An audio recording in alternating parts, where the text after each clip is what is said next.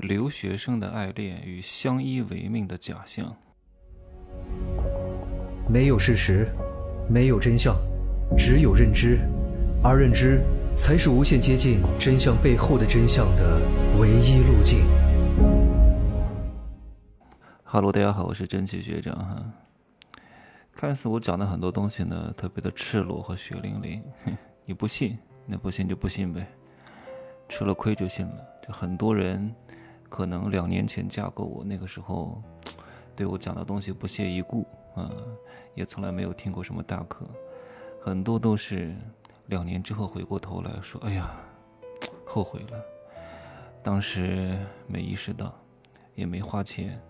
以为你说的这个东西，都是只有天上有人间难得几回见，结果还真给我遇到了。你说吧，听什么吧，我都听。哼 我说被骗了吗？被害了吗？被反噬了吗？也挺好的，嗯，不受点教训，那不会长智慧的。呃，说个事情哈，我现在是在做面膜，所以嘴巴张的不是特别开啊。脸上做一张，脖子前面做一张，脖子后面再做一张，不然的话，我很多面膜都快过期了。哎呀，赶紧弄，好多东西都过期了，因为我买东西喜欢囤货，一买就买一年的量，所以得用死啊。来说爱情哈，太多人受过了情伤了，哎呀。你不把这个东西搞定，你挣不到钱；你不把这个东西搞定，就算挣到了钱，也非常容易被别人薅走。所以一定要明白这其中的一些隐性的东西。爱情这个东西是怎么产生的？各位，我都知道，很多留学生啊，特别是在异乡的时候，特别容易产生爱情。可是各位啊，不要相信这种爱情。当两个人都在一个非常苦难的阶段的时候。然后产生那种相依为命的感觉的时候，在一块生活、互帮互助的时候，这个时候非常容易产生感情。但这个感情是不牢固的，因为你没办法了，你都已经穷困潦倒了、无依无靠了。这个时候是个人，是个老母猪，你都觉得可以。啊，当然我对任何人没有不尊重的意思，只不过让各位理解的更深。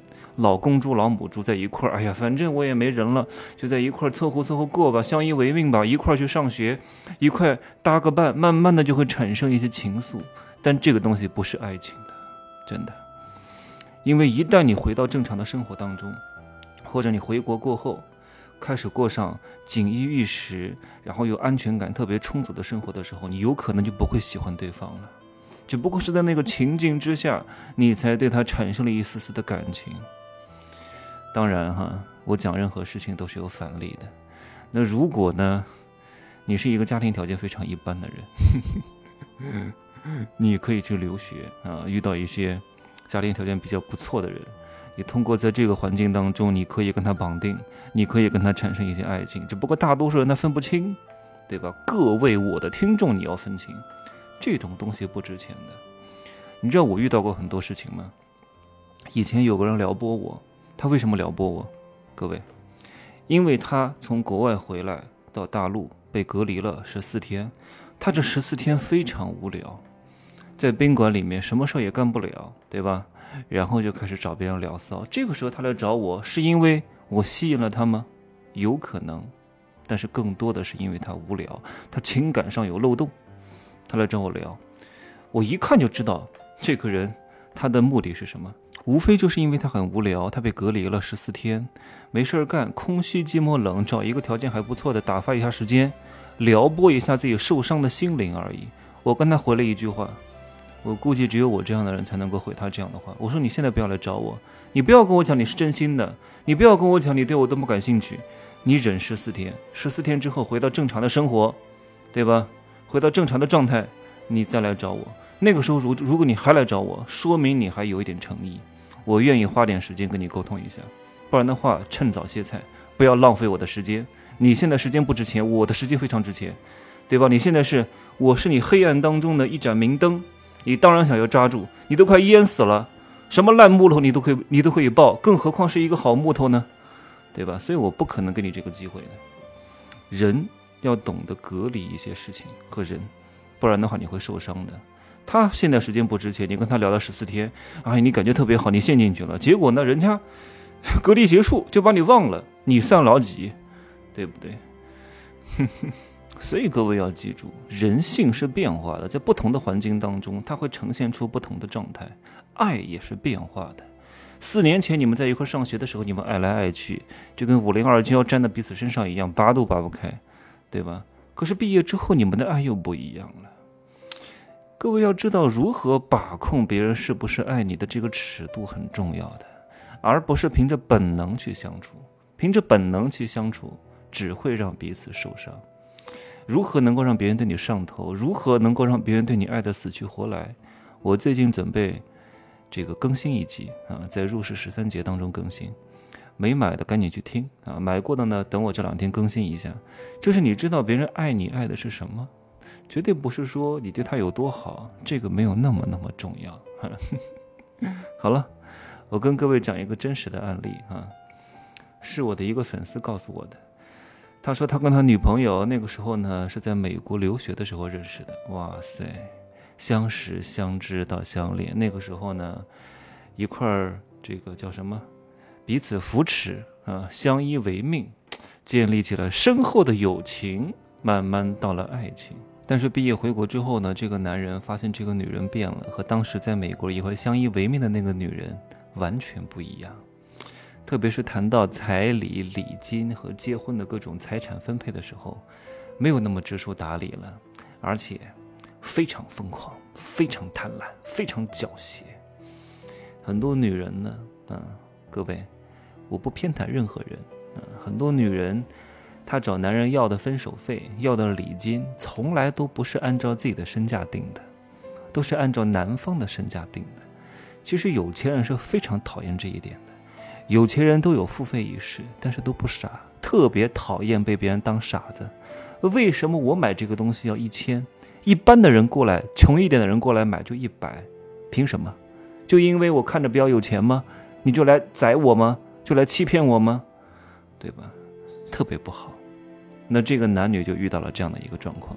这个女的呢是江西的啊，这个男的呢是上海的。女的家庭条件还不错，是独生女啊，因为在美国留学四年，学费加生活费也得一百多万。男的是上海土著，家里条件在魔都都算是比较好的了。据我估算，至少是大 A 八的水平啊，可能快到 A 九了。所以他们即使对江西的彩礼有所耳闻，因为江西人要彩礼真的。一绝啊，已经到了卖女儿的程度了。呃，男方家里呢，想想看也能承担得起啊，因为没有想到对方会要这么多。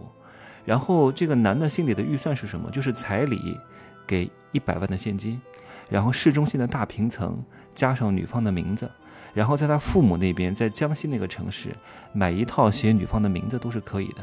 对吧？然后婚礼铺张浪费一点也不是问题，但是女人你知道要多少钱吗？女方家里的父母狮子大开口啊，先是把男方的家底全部都调查了一遍，有多少房，有多少股权，工资是多少，然后全部算出来之后，跟男的讲了一句话，说我要的也不多啊，要你们全家资产的五分之一。我我给你们估算了一下，你妈妈是上市公司高管，有股权，有工资，你们家房子你们都要加多少现金？你爸爸拿多少钱？我们要的也不多，娶我们家女儿，毕竟我也花了不少钱给我女儿，对吧？然后呢，我女儿未来有可能二十年能挣两千万，你娶了我女儿真的是太划算了，所以我们要的也不多，要你五分之一啊，也没有要一半啊，我还我还算心慈手软了。各位，你知道要多少钱吗？要一千八百八十万的现金啊，一千八百八十八万的现金，然后加婚房过户到女人的名下，不是写名字，是过户，懂吗？首先是现金一千八百八十八万，然后过户到她名下的房产，一个大平层，价值四五千万，全部给女人，对吧？然后再加上买一套江西本地的，大概几百万的房子，让他探亲的时候住。然后女方家里的每个亲戚，每一个人发十万红包，机票头等舱加丽思卡尔顿，他们结婚的酒店，然后去观礼啊，然后再搞一大堆金银首饰，然后呢，再提出一个条件，生一个孩子要奖励一千万的现金和一套不少于两千万的房产。你凭什么？他妈的，听着我就来气。然后男的呢，肯定就是没有答应啊。然后这个女方的妈妈就开始骂他，说我把女儿养到这么大，花了不下两百万。这一点呢，我们也是能认可的。所以呢，这个男的刚开始说给彩礼一百万，对吧？然后超过预算再加一点也是没有问题的。我觉得已经仁至义尽了。然后他妈还说，我女儿可是上海户口，值五百万。关键是你女儿是上海户口，对方是上海土著，你这上海户口对对方来说并不值钱啊。对吧？最夸张的说什么？是我女儿美国留学毕业啊，工作四十年至少能挣两千万，所以我找你要一千八百八十八万，只是图个好听，对吧？是看在你们谈了这么久的情分之上，其实是你赚大发了，对吧？我女儿未来能挣两千万，你这不好说的。做什么工作能挣两千万啊？你还真高估了自己的女儿，太可可笑了。但是最让这个男人伤心的是什么？并不是这个女方的父母，是他的女朋友。他的女朋友一改画风，和当时一块留学相依为命的样子完全不同，完全认同他的父母的要求。他跟这个男的讲，他说：“我知道你们这儿啊没有彩礼的习惯，但是我就想知道你愿不愿意为为了我去妥协，去跟你的父母抗争。而且我们家并没有为难你们家，我知道你们家拿得出来。”然后就开始攻击说这个男的，你们上海人最大的毛病就是计较，事实算的都非常清楚。说你们家不懂礼数啊，你怎么可以不尊敬我们家长辈呢？嫌弃这个男人在他的亲戚面前表现的不够坐低服小，没有求娶的样子。各位，这个男的条件非常好，为什么要求娶？能娶你就已经是非常大的荣幸了，凭什么要求娶？还真把自己当回事儿。然后这个女的还说：“这个男的说你就是把我当宠物，如果你真的把我当未婚妻，那你娶我就是要伤筋动骨，就是要拿出家里一大半的财产啊，对吧？还说什么说你就借着彩礼的名义把你父母的钱薅出来，薅出来之后呢给我们家，然后我们的父母呢我再去求求他们，让他返一点给我们用。嘿，算计的还真好，哈，小聪明还真多，留学就学了这些东西啊。”所以这个男的最痛苦的就是这一点啊，就是曾经他深爱的那个女人就这样消失了，曾经温柔善解人意的他，在这个过程当中不断的展现出各种各样的人性之贪婪之险恶、算计刻薄，以及还为自己的聪明沾沾自喜。然后这个女的还跟他讲说：“哎呀，这有什么呀？这不就是两家人的博弈吗？凭什么要跟你博弈？你有什么筹码？这个男人愿意跟你博弈的前提就是他爱你。”他随时可以不爱你。后来呢，他们就吵架了啊。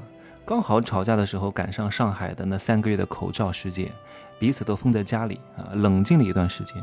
但是虽然是在冷静的这段时间，男人还是对这个女的嘘寒问暖，时不时的给她送点东西啊。但是这个女的不收这些小恩小惠啊。他说：“连者不受，嗟来之食啊，要么就答应他的请求，要么就不要送这些东西。”这个男人彻底心灰意冷，在解封之后提出了分手。这个女的炸了，天哪，以为把这个男人拿捏的死死的。